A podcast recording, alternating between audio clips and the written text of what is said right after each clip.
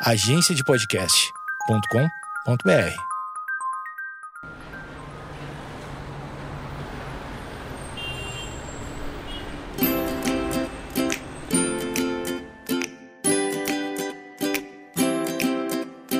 E começa agora mais um Eu Tava Lá. Eu sou Brian Rizzo, esse aqui é o meu podcast de histórias, onde toda semana eu recebo um convidado para contar uma história. E o meu convidado dessa semana é o Felipe Solari. Se você não conhece o Felipe Solari, ele é um cara que trabalha com TV e comunicação, posso dizer assim, uh, há muito tempo. Eu acho que faz uns 10 mil anos aproximadamente que ele trabalha com isso. Ele vai ficar meio puto se pá, porque ele não é tão velho assim, ele é um pouco mais velho que eu. Mas tudo bem, ele trabalha na TV há muito tempo, provavelmente desde muito jovem.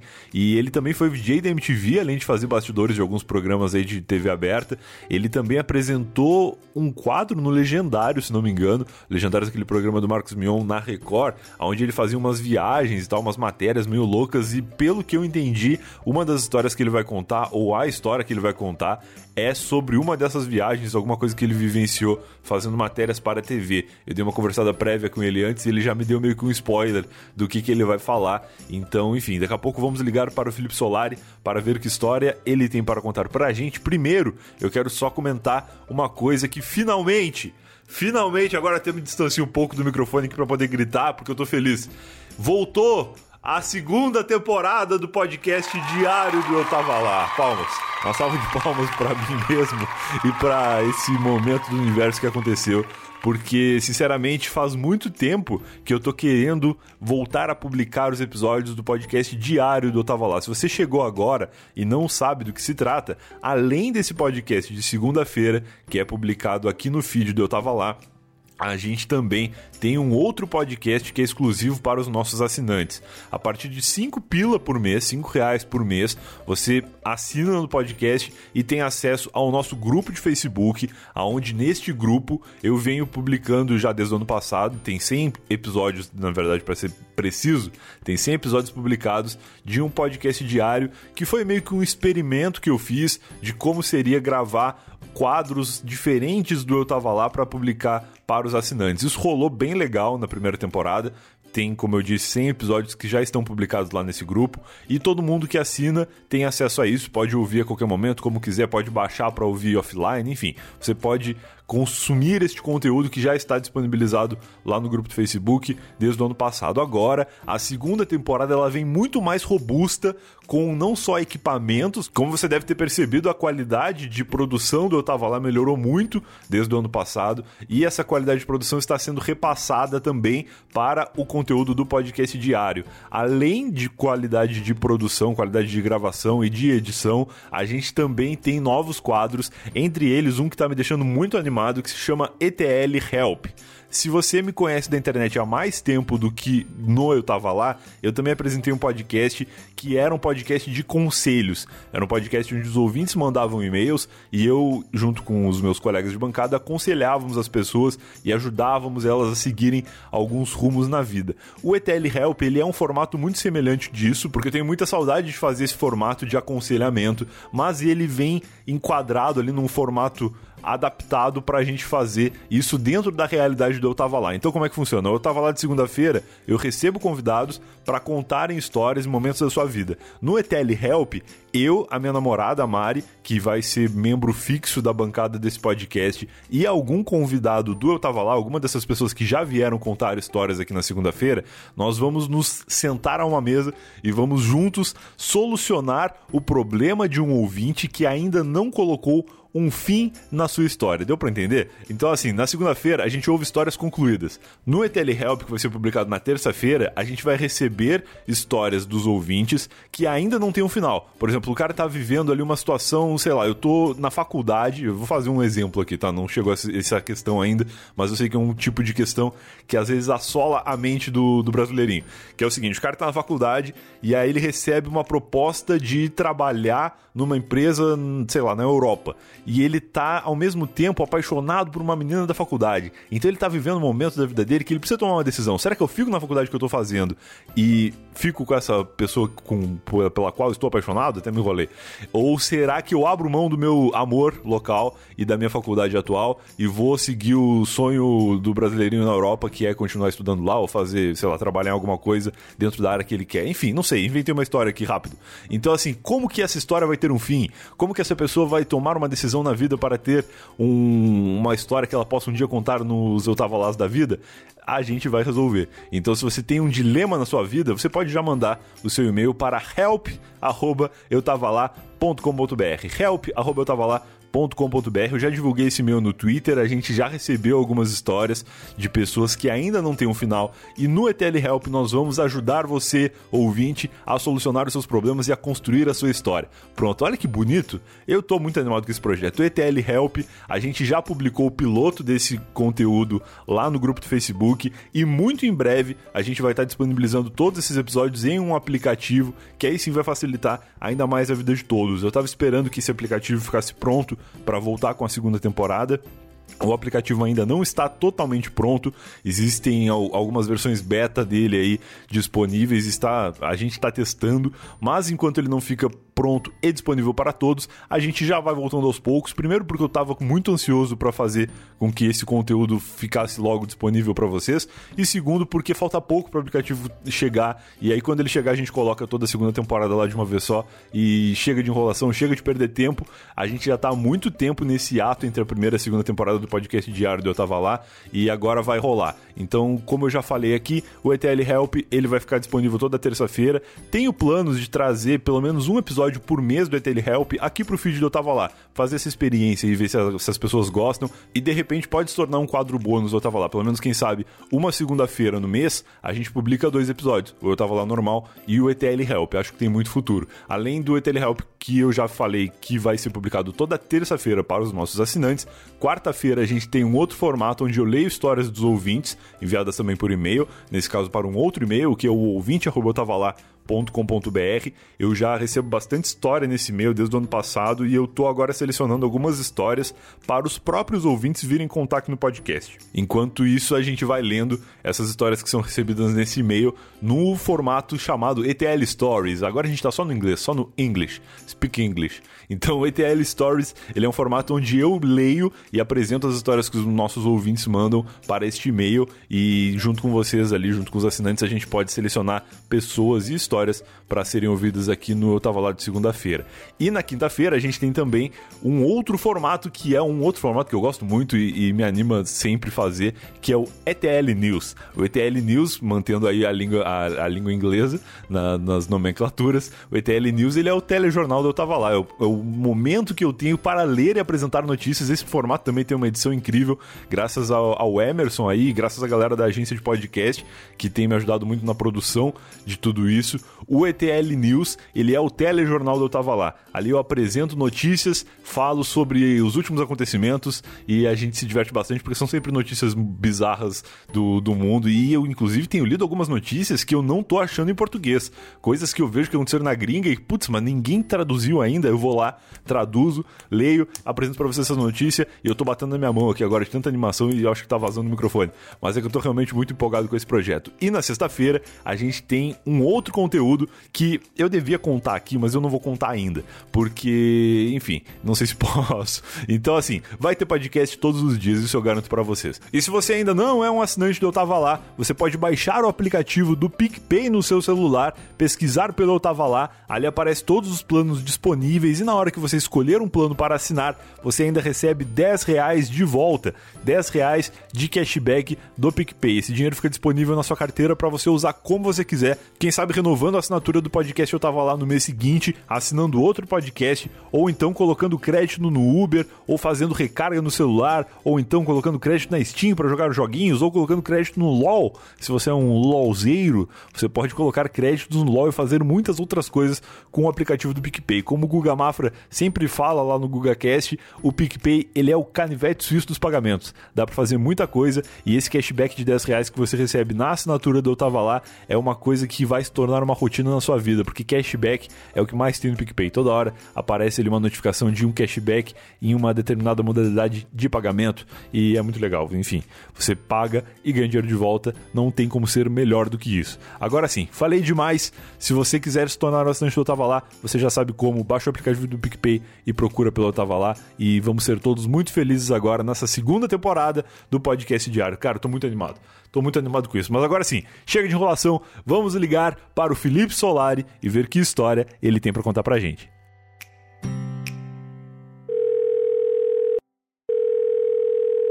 Alô? Alô, Felipe. Salve, Brian, tudo bom? E aí, cara, tudo bom contigo? Tá me ouvindo bem? Tudo certo, tô te ouvindo. Você me ouve bem aí? Te ouço bem. Cara, podcast raiz, hein? Hoje eu tô te ligando com uma gambiarra que é a, aquela que, Cara, que tem que rezar pra funcionar. Porque, meu Deus do céu. Porque normalmente você vai pelo Skype, né? É, o que eu faço é assim, eu tenho um, um Zoom H6, eu vou falar uma linguagem que talvez só tu esteja entendendo agora, a galera que tá ouvindo, muitas pessoas não vão saber, mas tu como manjo de podcast tu sabe. Eu tô com um Zoom H6 e eu tenho um cabo P2P2 que eu ligo o LR dele no PC. Perfeito. E aí eu gravo o convidado nessa porta e o meu microfone fica ligado numa outra porta. Agora, como tu não tava conseguindo usar aí do PC, eu liguei esse P2P2 no meu, no meu celular. E aí, isso gerava um problema que era o seguinte: eu ficava sem microfone para tu me ouvir. Então eu liguei na porta do celular um divisorzinho daqueles que sai fone de ouvido para um lado e microfone pro outro, entendeu? meu Deus. Já deu pra visualizar como você tá aí agora já. Eu Então. tô me sentindo uma coletiva de imprensa. Tem três microfones na minha frente. Um que é o microfone do podcast, o outro que é o microfone que tu me escuta, e o outro que é o, também um microfone com fone que é pra eu te ouvir. Então eu tô com dois fones um em cada orelha aqui. Mas isso é bom. É, essas, é bom o pessoal ouvir pra, pra entender também as mazelas de um podcaster, né, cara? Exatamente, exatamente. E aí a gente já deve, inclusive, entrar na tua apresentação, pra quem eventualmente não te conheça, que, ou que talvez te conheça da TV ou de coisas que tu já fez no passado, É. como que tu te apresenta pra galera aí? Quem é Felipe Solari por ele mesmo? Cara, digamos que eu sou um, acho que um comunicador na, na parte mais ampla que essa palavra pode, pode ter, assim. Então, Tá. eu acho que a- conforme o, conforme o tempo vai passando, cada hora você vai se conectando a alguma plataforma ou algum formato.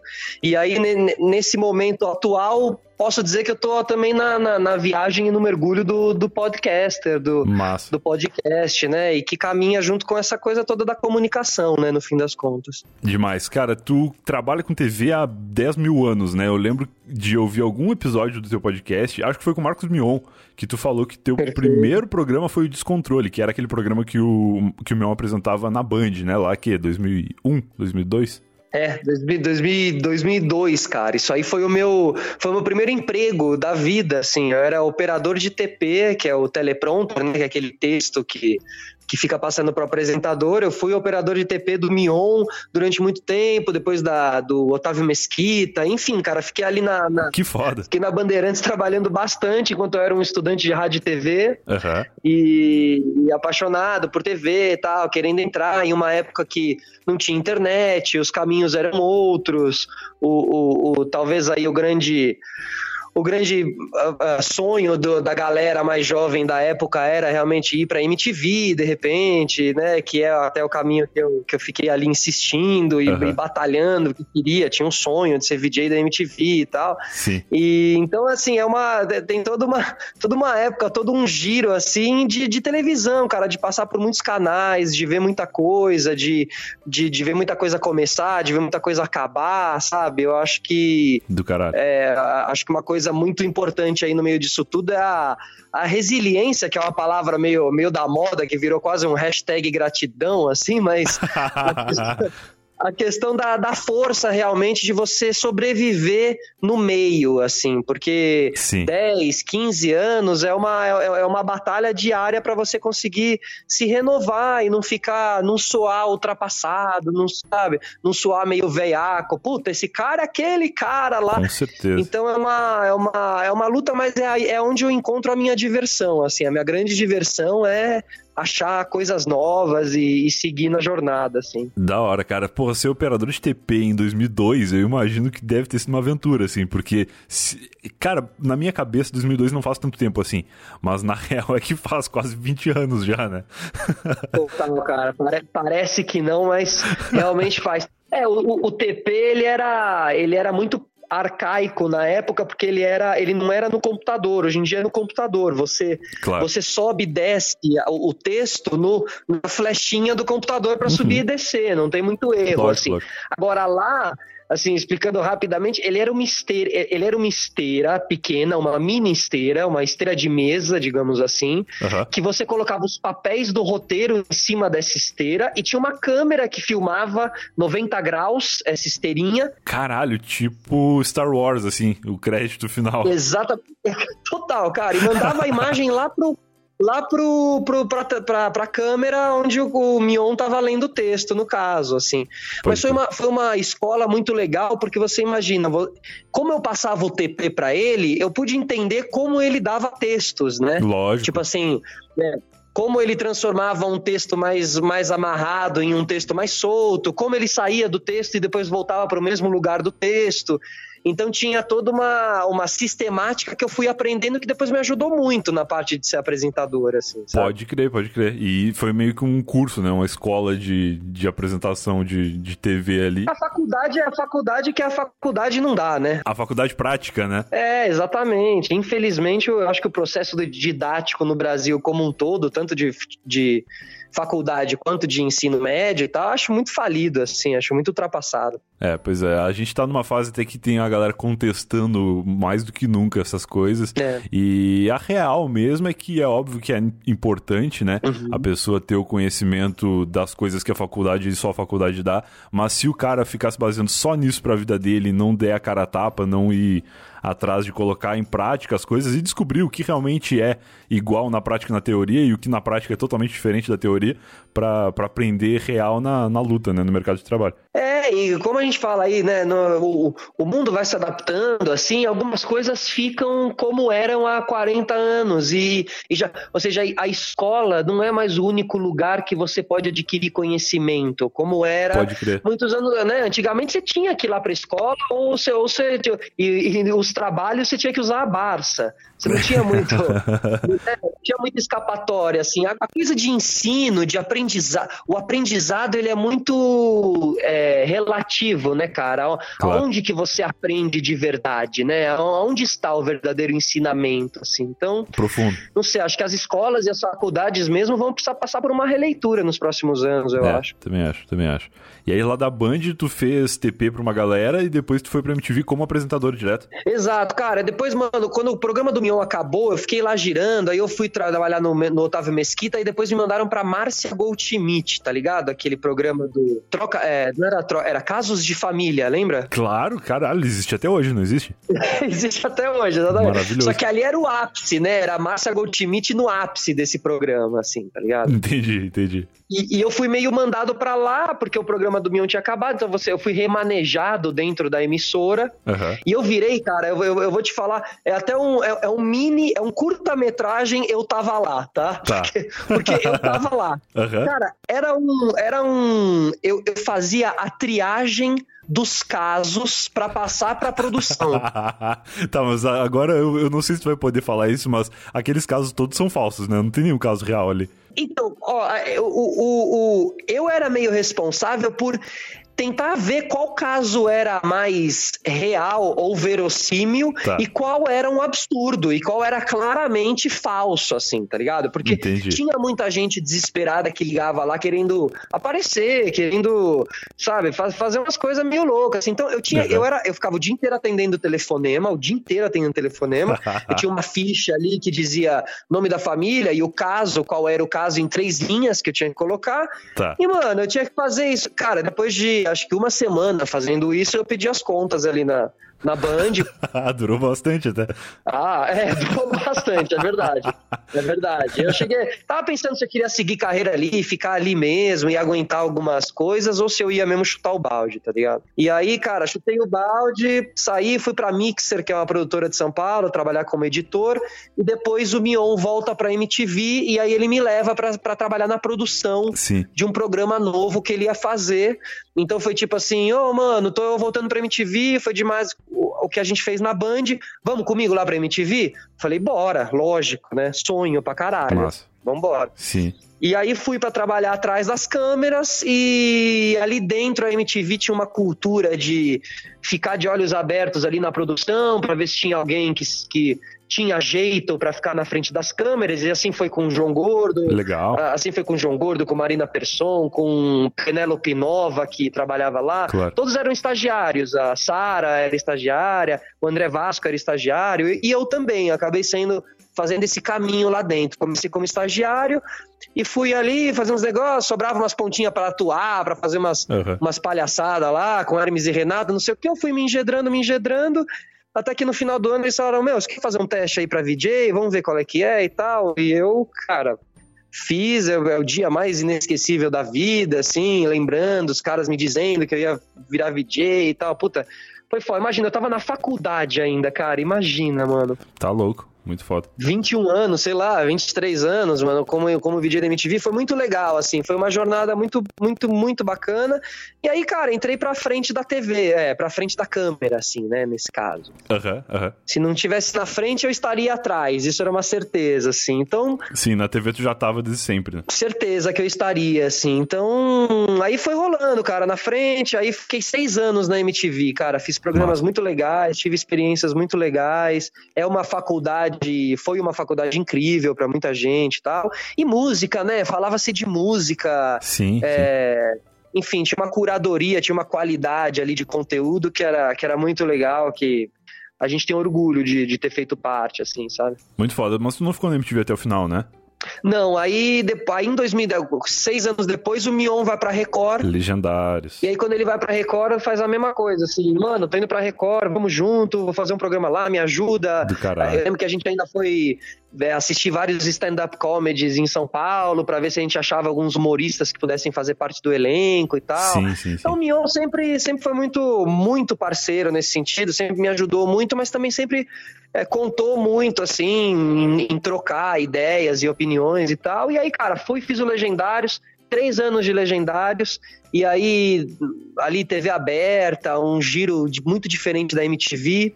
Eu imagino, cara, Record é, um, é outro, outro mundo, né? É, é diferente, assim, pelo menos pra gente que, que assiste, pra galera que tá vendo, parece outro, outra estrutura, assim. É, é, TV aberta como um todo, pra quem sai de uma MTV, é um choque, né? Porque Eu imagino. Porque aí você vai realmente brigar por Ibope, aí tudo que interessa é Ibope e nada mais, né? E, e- e- mas o problema não é você se importar pelo Ibope, é o que dá Ibope no Brasil. É esse que é o grande problema, entendeu? Então, é o caso de família. é, bunda, né? Básica assim, né? Resumindo, falando de uma maneira muito podcastiana, assim, mas é Sim. bunda, apelação, uma- um lado mais apelativo da televisão brasileira que Aham. Que eu, que, eu, que, eu, que eu sofro, cara, que eu não gosto, sabe? E aí, de Sim. repente, eu me vi ali participando daquilo e tal.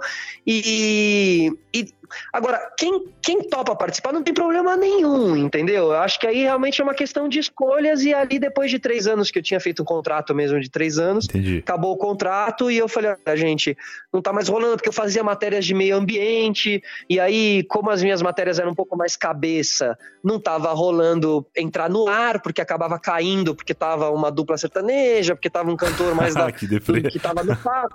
É, e aí, e aí você descobre na hora, então aí sua mãe tava lá na, em casa pra assistir a matéria, e tua matéria cai, aí fica três semanas sem entrar.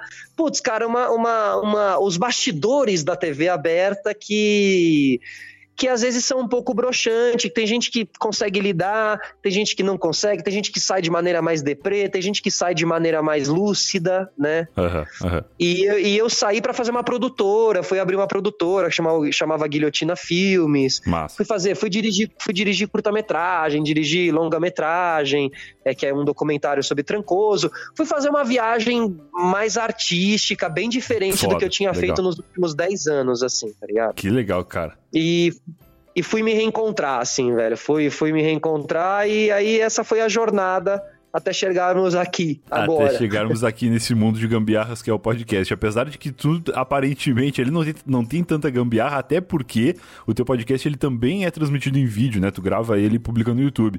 Então tem todo um ambiente bonito ali, não é essa putaria que tá na minha mesa aqui nesse momento. Nem poderia. Cara, Eu acho que eu acho é engraçado que assim, né? Você fala isso, assim, outras pessoas também falam da coisa da imagem, do, Uhum. da qualidade, né, da, da, da atenção que, que Estética, né? isso, exatamente. E eu, e eu vou me dando conta, conforme eu vou ouvindo as pessoas falando, que acho que é algo. Eu sou filho de diretor também, cara. Eu nasci dentro de estúdio. Meu pai era, ele é diretor de publicidade e tal. Então, Tá. é, a, a coisa estética visual, ela tá muito dentro de mim. Assim, eu gosto muito, tá ligado? Sim, gosto muito. natural. É, é, ela é natural. Agora, realmente, você tem uma trabalheira maior porque você tem que, você vai mostrar, né? É, é. Então você, né, você fica um pouco. E o podcast, eu, eu sinto, até abrindo o coração, É.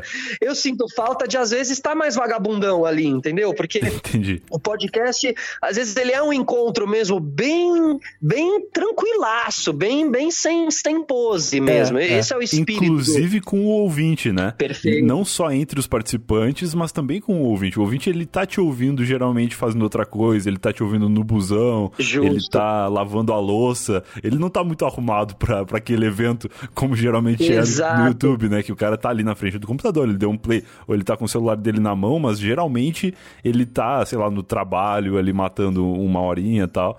É, é uma maneira diferente de consumir, né? Total, cara, eu concordo plenamente. Assim, acho que esse é o.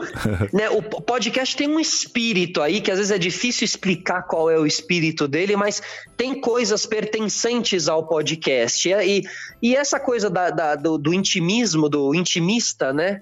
De ser uma coisa realmente o cara que ouve se sentir muito próximo, se sentir muito amigo, Aham. é uma característica né, de podcast que é, do, que é do rádio também, né, cara? Que é muito do rádio também. Tu é, na raiz, assim, é rádio total mesmo. É o rádio AM, né? É, exatamente. Eu acho que tu faz muito bem essa transição, assim. A gente nem falou, inclusive, teu podcast chama uh, Sistema Solari, que é maravilhoso o nome. É. Parabéns aí pra quem pensou nisso.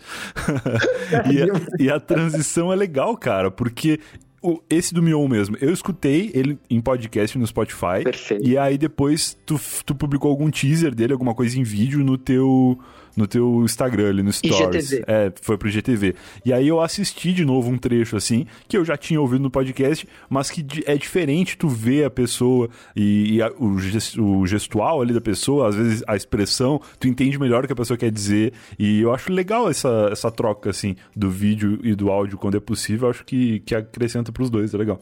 É muito legal isso que você está falando. Tem, tem uma outra coisa que eu também tenho observado muito aí no, no, no mundo internetico, no mundo do IGTV, no mundo dos podcasts com imagem e tal, que é a, a legenda, né? Ou seja, você fala assim, Sim. você ouvir te, te, te traz um tipo de atenção. Você vê- ouvir e ver te traz outro tipo de atenção. Agora, ouvir, ver e ler Animal. né? Porque hoje em dia tem muita gente que coloca conteúdo com legenda embaixo, né? Sim, sim. Por causa daquele fenômeno do autoplay, né? Das redes sociais que reproduzem o vídeo sozinho. Exato. E às vezes o cara nem tá ouvindo, ele só tá reproduzindo o vídeo. Aí se tem a legenda, tu pega a atenção do cara, né? Perfeito, total. Engraçado como a gente vai aprendendo as, também as, os recursos que você tem para fortalecer a mensagem, né? Que no fim é isso, né?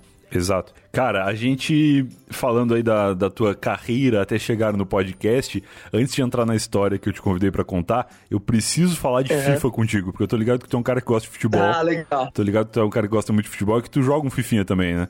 Total, cara. Sou assim, viciadíssimo em FIFA. Inclusive, fiquei muito triste que o Ajax saiu da Champions League, porque eu tava montando um timinho ali no Ultimate Team.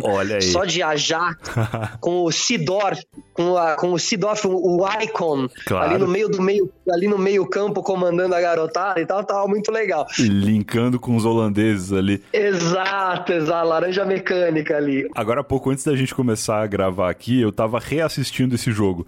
Tanto o jogo do Tottenham contra o Ajax. Ou de ontem, Sim, eu tava revendo o segundo tempo desse jogo e do jogo do Barcelona contra o Liverpool também. Desde a hora do almoço eu tava ali reassistindo esses momentos, porque, cara, que épico, né, cara? que Champions é essa, né, cara? Que loucura que foram esses dois últimos jogos aí da, das semifinais.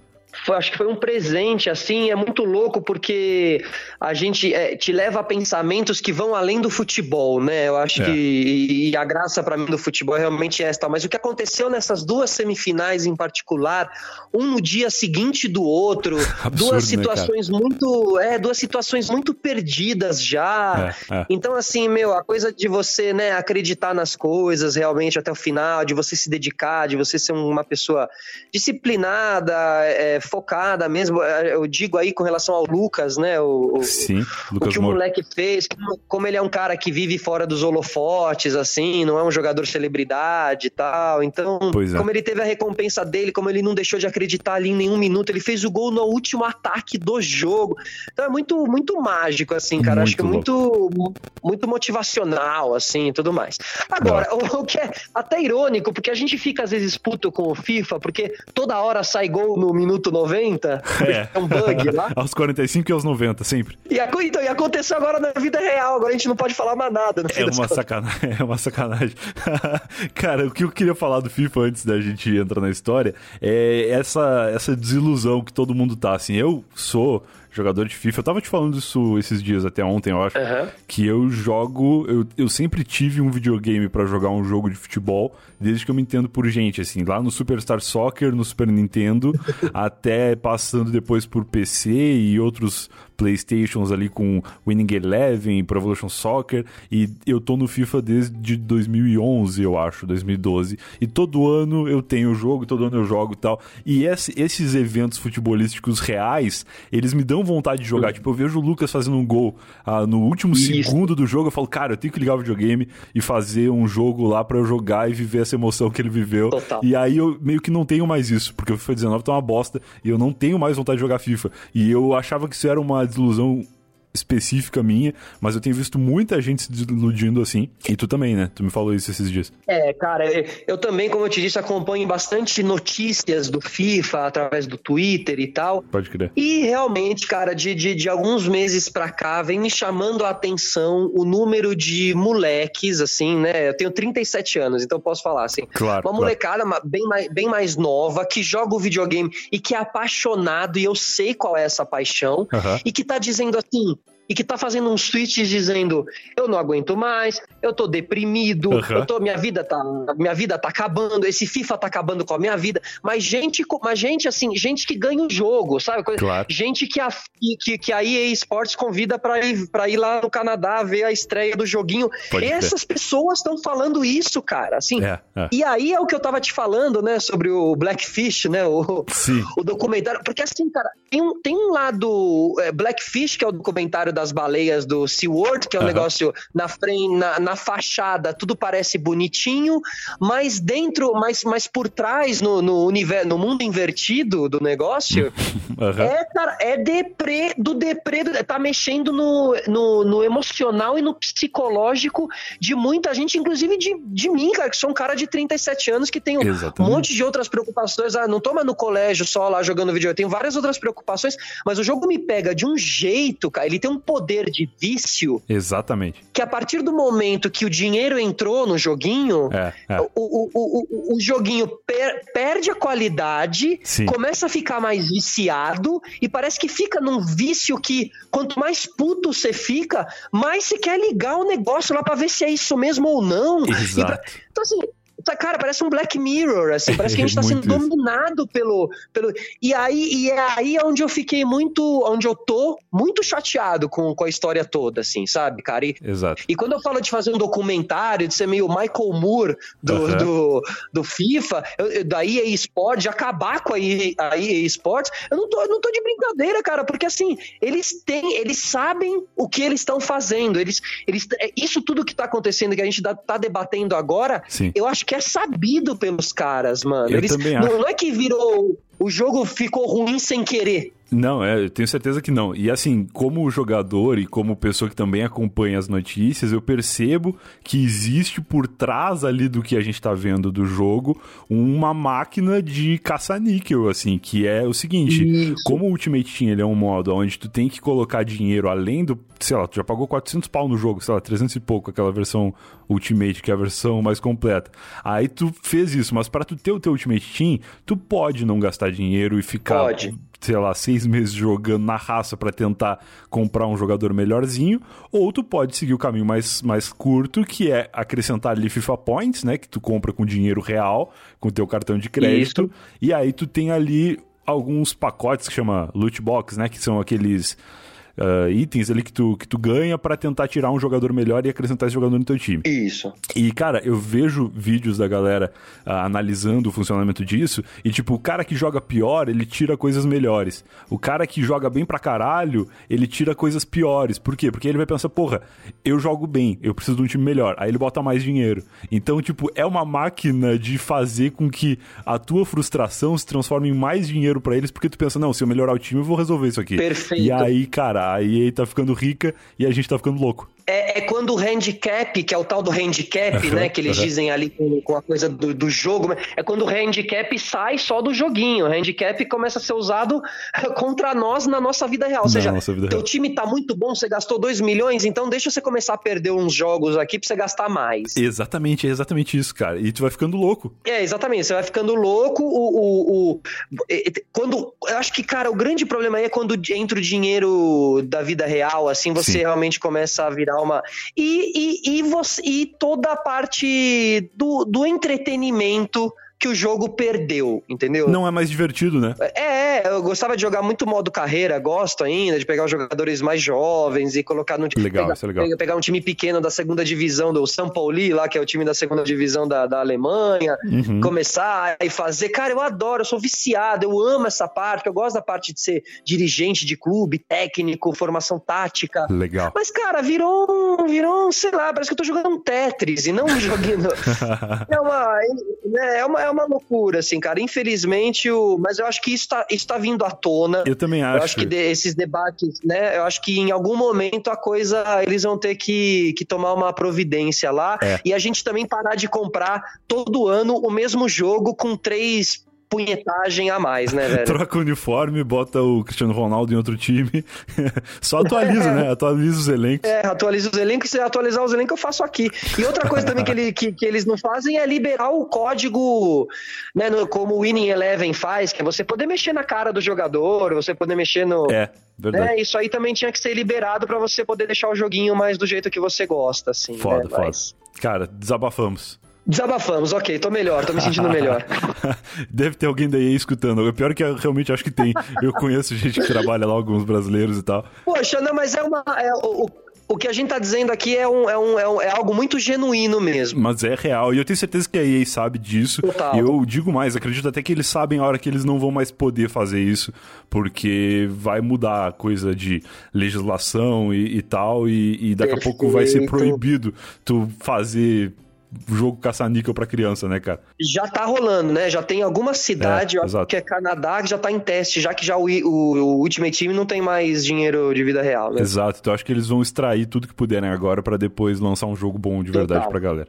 Faz sentido, faz sentido, faz do sentido. caralho. Cara, agora sim, quando eu te convidei para participar aqui do Eu Tava Lá, eu falei pra tu pensar alguma história da tua vida e tu me lançou uma com uma temática que me deixou muito curioso, que foi a Aurora Boreal. Total, cara. A Aurora Boreal é um capítulo. Que história é essa, cara? Capítulo marcante, né? Acho que para to, to, todo mundo que tiver. Eu, eu, eu, eu, tenho um amigo que brinca comigo. Eu sou, eu sou o único cara que ele conhece que conhece que já viu a Aurora Boreal, né? Tipo. Foda. Então, cara, foi um. Dentro dessa jornada que eu te falei do Legendários, que eu fui trabalhar lá na Record, eu fazia um quadro de sustentabilidade. Sim. E, e a nossa meta ali era ver desde acidentes e desastres ambientais até belezas naturais também que, que a natureza proporciona e tudo mais. Então, dentro de uma das pautas ali, da, certa vez rolou, pô, vamos ver a, a aurora boreal lá no Canadá. Foda. Então, pô, bora, então, e aí lá fomos nós atrás da Aurora Boreal, e aí é o seguinte, cara, é muito, é muito louco porque você é um pacote turístico, né, você paga ali uma grana, a parte boa ali era que a Record né, bancava tudo isso que dificilmente eu, por conta própria, claro. iria até o Canadá para subir até lá perto do. Porque você, é, fazendo uma aqui para as pessoas visualizarem geograficamente aqui, você sobe ali, passa por, por todos os Estados Unidos, chega no Canadá, Sim. sobe o Canadá até a última cidade do Canadá, lá em cima, que é White Horse, tá. o cavalo branco. Uhum. E aí lá teoricamente você está a 40 quilômetros do Alasca. É o ponto mais próximo Porra. do Alasca que a gente tem na, no continente aqui americano. Porra. Então, é, o pacote turístico que você compra, ele te permite três dias de tentativa de ir ver a aurora boreal. Claro. Nada te garante que a aurora boreal vai aparecer, porque não tem hora. Sim e não tem dia para aparecer. Uhum. Mas teoricamente, ela aparece todo dia ali. Todo dia ela aparece ali no lugar onde a gente foi. Certo. Então, assim, chegamos lá e a gente tinha, tinha como missão gravar uma matéria para Legendários. Então a gente fazia toda uma parte de ficção, onde eu meio tava sozinho e meio perdido e tentando achar. Então eu tinha que perguntar nos hotéis, no, na rua, para as pessoas. A gente ia fakeando, né? Não fakeando, mas atuando. Sim, dando uma valorizada. Isso, uma valorizada e usando as pessoas do local como atores da, da vida real. Então, Legal. eu chegava pro cara realmente para perguntar onde era o melhor caminho para ir lá pra Aurora Boreal, eu perguntava de verdade pro cara mesmo, entendeu? E, e a câmera ia ali acompanhando e a gente ia colhendo os depoimentos e as pessoas direcionando a gente e tal. E aí a gente sempre tinha uma, uma, uma tabelinha lá que em toda a matéria a gente tinha deslocamento e meio de locomoção. Então, ou era uma moto, ou era um barco, ou era um monomotor, sempre para ter uma ação dentro da, daquela matéria, para colocar movimento e tal. Enfim, Entendi. A gente tinha umas táticas muito interessantes para deixar a matéria sempre é, radical, digamos assim, né? Legal, legal. E aí, e aí, cara, fomos lá para White Horse, então a gente vai pega uma van, vai para um descampado lá na puta que pariu, porque tem que estar tá bem escuro, você não pode estar tá dentro da cidade, porque a luminosidade te impede de ver direito a aurora boreal, então Entendi. você tem que ir para um descampado.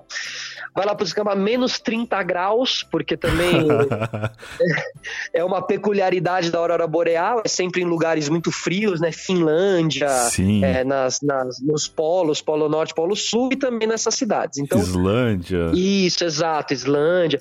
Então, muito frio, cara. Menos, menos 30 graus é insano, realmente assim, insano mesmo. É, é quando os caras morrem, congela a pé, essas loucuras, assim, mas a gente tava numa estrutura, numa estrutura gostosa, tinha uma cabaninha ali, os caras faziam um cafezinho e tal, então tava tudo certo. Sim, que são as vantagens do pacote turístico, né? Os caras Exato. te dão uma estrutura para tu ver a aurora e poder voltar para casa para contar para alguém depois, para tu não ficar congelado Exatamente, lá. cara. Exatamente. E tem uma peculiaridade na aurora boreal, você não consegue filmar. Entendi. Mas foto rola. Foto rola. Por isso que se alguma vez você viu uma imagem de aurora boreal se movendo, você viu um stop motion, um... uma animação, tá? Isso, você viu uma sequência de fotos, o cara botou lá para tirar entendeu? É, é, é, as fotos por segundo, tantas mil fotos por segundo, e ele monta a imagem. Mas a, a aurora e, e, isso é muito louco, né? Porque é um efeito que a natureza te dá, mais ou menos como é a lua quando a lua tá gigante na tua frente, você quer fotografar com o celular. É, pode crer. Fica uma bosta. É, e é muito louco isso, cara, porque é a natureza dizendo pra, pra, pra, pra Apple: aqui não, negão.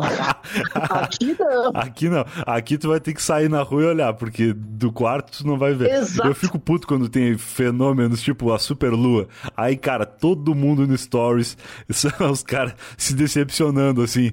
Não, é isso, cara. É uma foto tosca, não aparece. mas, é, mas, é, mas tem, uma, tem uma coisa bonita nisso, né? Uma coisa mística, que é, é, realmente a natureza te dizendo, como você falou, sai de casa, cara, vem pra cá, sai né? Sai tipo, de casa, vai pra rua. Vem, vem me ver, vem, vem, vem, vem cá me ver pessoalmente, vem viver, né? Vem viver, né? Enfim. Legal, legal. E aí, e aí tem toda uma parte teórica da, da não teórica, mas uma parte folclórica da aurora boreal que eles chamam de a dança dos mortos, né? Tá. A, a, dança das almas, a dança das almas. Uhum. Então, a gente chegou lá 11 horas da noite, é, sei lá, 9 horas da noite para ver a aurora boreal.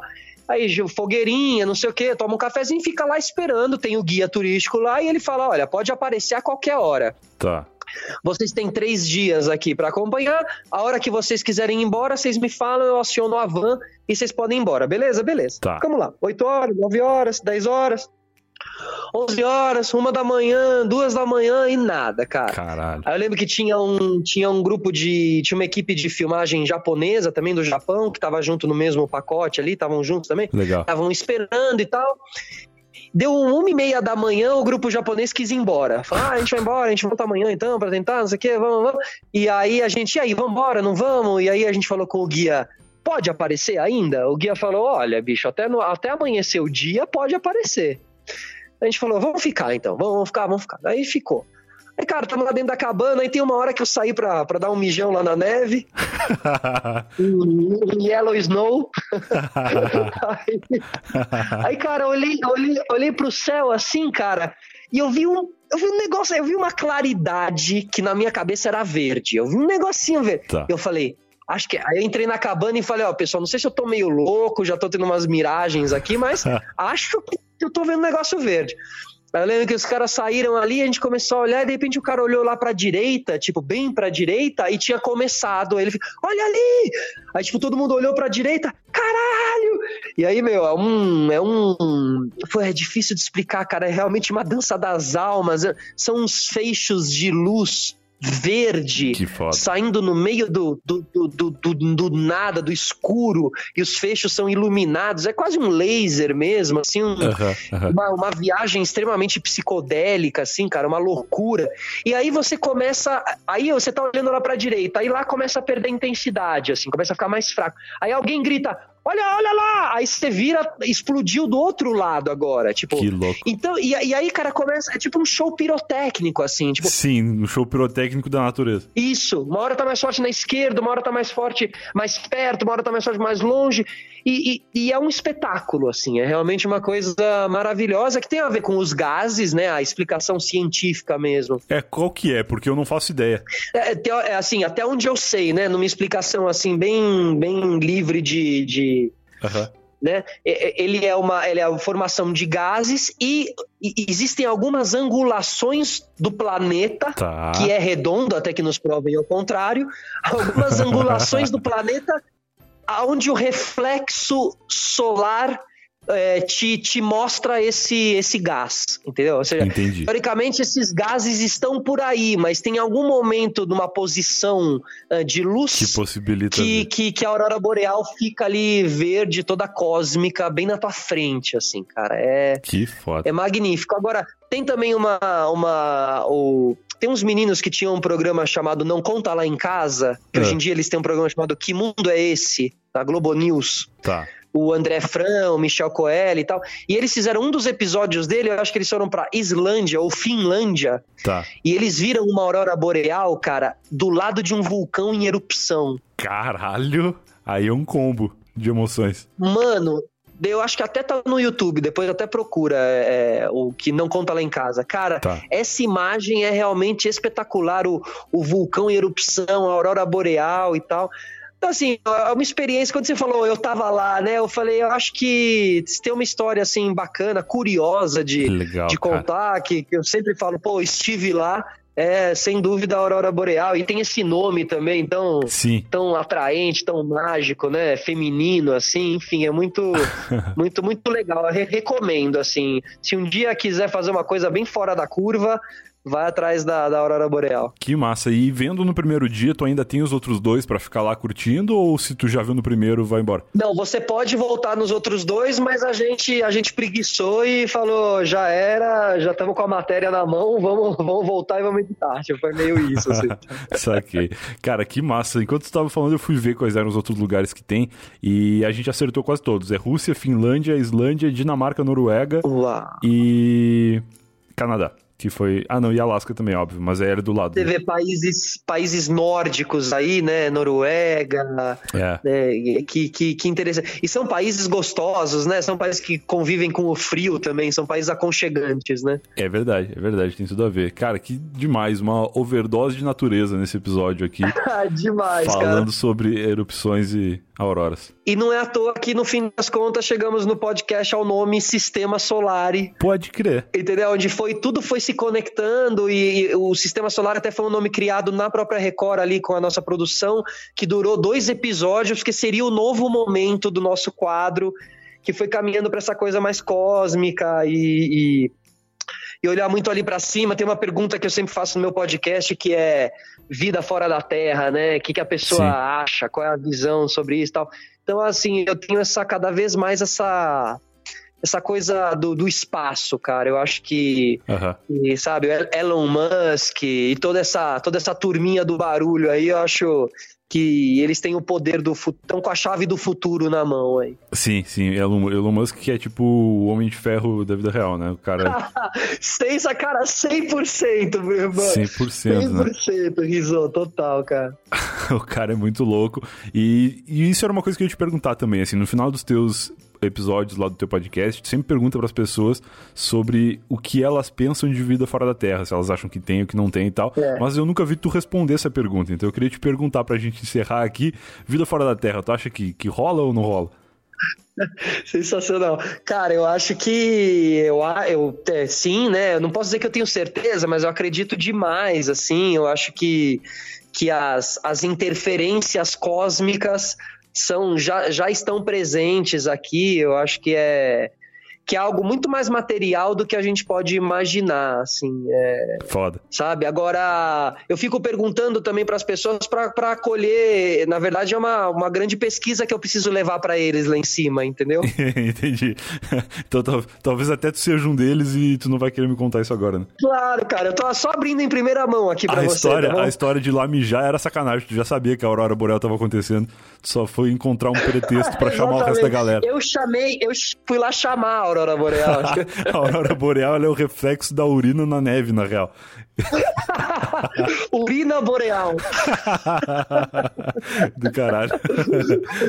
Maravilhoso. Porra, cara, maravilhoso. Demais, Rizzo. Muito bom, cara. Pra galera que quiser te encontrar nas redes sociais aí, ouvir teu podcast, ver o teu podcast no YouTube, como que o pessoal pode fazer aí pra, pra te achar? Cara, no YouTube eu tô como Felipe Solari, nas redes sociais, arroba Felipe Solari, e a partir daí os caminhos das pedras vão se, vão se abrindo. Maravilhoso, muito bom, cara. Obrigado por ter aceitado participar aqui do podcast, ter liberado um tempo da tua tarde aí pra bater esse papo com a gente, foi muito bom. Cara, sensacional. Já, já te ouço, já tinha te ouvido outras vezes, assim, e fico muito feliz quando participo do podcast de caras que eu, que eu já ouvi e, e, e curti antes de começar a minha, minha jornada aí, mano. Obrigado pelo convite. Do caralho, obrigado, cara. Boa tarde pra ti aí. Valeu, mano. Tamo junto. Um abração. Valeu, rapaziada. Falou. Abração. Tchau. E esse foi mais um Eu Tava Lá. Se você ouviu até aqui, eu espero que tenha gostado. Uma história de amor, de aventura e de magia. não, isso não tem nada a ver. Apesar de que tem a ver com magia. Eu não sei, essas coisas da natureza aí, muito mirabolantes e bizarras, me fazem, me fazem pensar em, em coisas, coisas do além, coisas sobrenaturais. Mas no final das contas a gente entendeu o que significa a aurora boreal. Nada mais é do que reflexo de urina na neve, beleza? Então esse foi o Eu Tava Lá muito instrutivo. Espero que você tenha aprendido alguma coisa ouvindo esse episódio. Eu fiquei com muita vontade de trabalhar na TV. Se tiver alguém da TV ouvindo aí, alguém de alguma emissora, de algum canal aberto ou de um canal fechado mesmo, quiser me contratar, me manda um e-mail aí que eu vou ficar muito feliz de trabalhar para você. Pode ser fazendo café. Eu posso fazer café para as pessoas ali pro pro Cabo Man. Existe ainda o Cabo Man, será? Porque existia, né? Nos programas antigos, o Cabo Man nada mais era do que o cara que ajudava o cinegrafista, né? No caso, o cameraman, a andar pelo estúdio, porque o cameraman ele tinha aquela câmera gigantesca, ele tinha que caminhar pelo estúdio e nesse movimento de andar para lá e para cá, ele poderia tropeçar no cabo ou fazer o cabo arrastar alguma coisa ou uma pessoa e poderia causar um, um grande transtorno. Então existia o cabo man, que era o cara que carregava o cabo para que esse problema não acontecesse. Se, a, se ainda existia essa função nas emissoras e o cabo man quiser tomar café e não tiver ninguém para fazer café, pode me chamar que eu faço. Beleza? Então tá aí, entrega o meu currículo para você que trabalha com televisão. E a gente se vê de novo na semana que vem. Se você não for um assinante do Eu Tava Lá, e se você for um, a gente se vê amanhã mesmo. Inclusive, deixo aqui o aviso: se você não for um assinante do Eu Tava Lá, você está vacilando. Entra no site eutava.lá barra assinantes. A gente está lançando agora a segunda temporada do podcast diário do Eu Tava Lá, além desse episódio aqui de segunda-feira temos episódios exclusivos de um formato, de um formato não, de outros três formatos que, que alguns já aconteciam na temporada passada do podcast diário, outros estão vindo agora, como por exemplo o ETL Help, que é o meu podcast de conselhos, é um podcast que eu apresento, minha namorada participa toda semana e a partir de muito breve a gente vai começar a receber convidados que já participaram aqui do Eu Tava Lá para ajudar a dar conselhos no ETL Help. Esse é um podcast onde a gente recebe os problemas dos ouvintes e tenta resolver questões de histórias que ainda não tiveram fim. No Eu Tava Lá a gente ouve as histórias das pessoas, no ETL Help a gente recebe e-mails com problemas e ajuda esses problemas a se transformarem em histórias solucionadas. Olha só que bonito. Então, se você quiser ouvir o ETL Help e você ainda não for um assinante, a partir de 5 pila por mês você pode se tornar um e muito, muito breve a gente vai estar disponibilizando esse conteúdo diário num aplicativo, em um aplicativo de podcast que vai ser muito mais fácil do que o método atual que é lá no grupo do Facebook. Mas enquanto isso não acontece, a gente já está soltando lá no grupo alguns pilotos do ET, o piloto do ETL que já está lá, a galera já ouviu, e também pilotos de outros formatos, pilotos não, pilotos de outros formatos, e a opinião de vocês é muito importante. Então, faça parte disso, ajude o Tava Lá a existir, a crescer e a se desenvolver também com esses outros quadros e esses outros podcasts que vão surgindo aqui na família Eu Tava Lá de podcast. Olha que bonito. Então tá, agora sim falei demais, falei bonito pra caramba, já entreguei meu currículo pra servidor de café de Cabo Man na televisão. E agora sim, a gente se vê então na semana que vem, se você não for um assinante, e amanhã mesmo, se você for um. Tchau, tchau.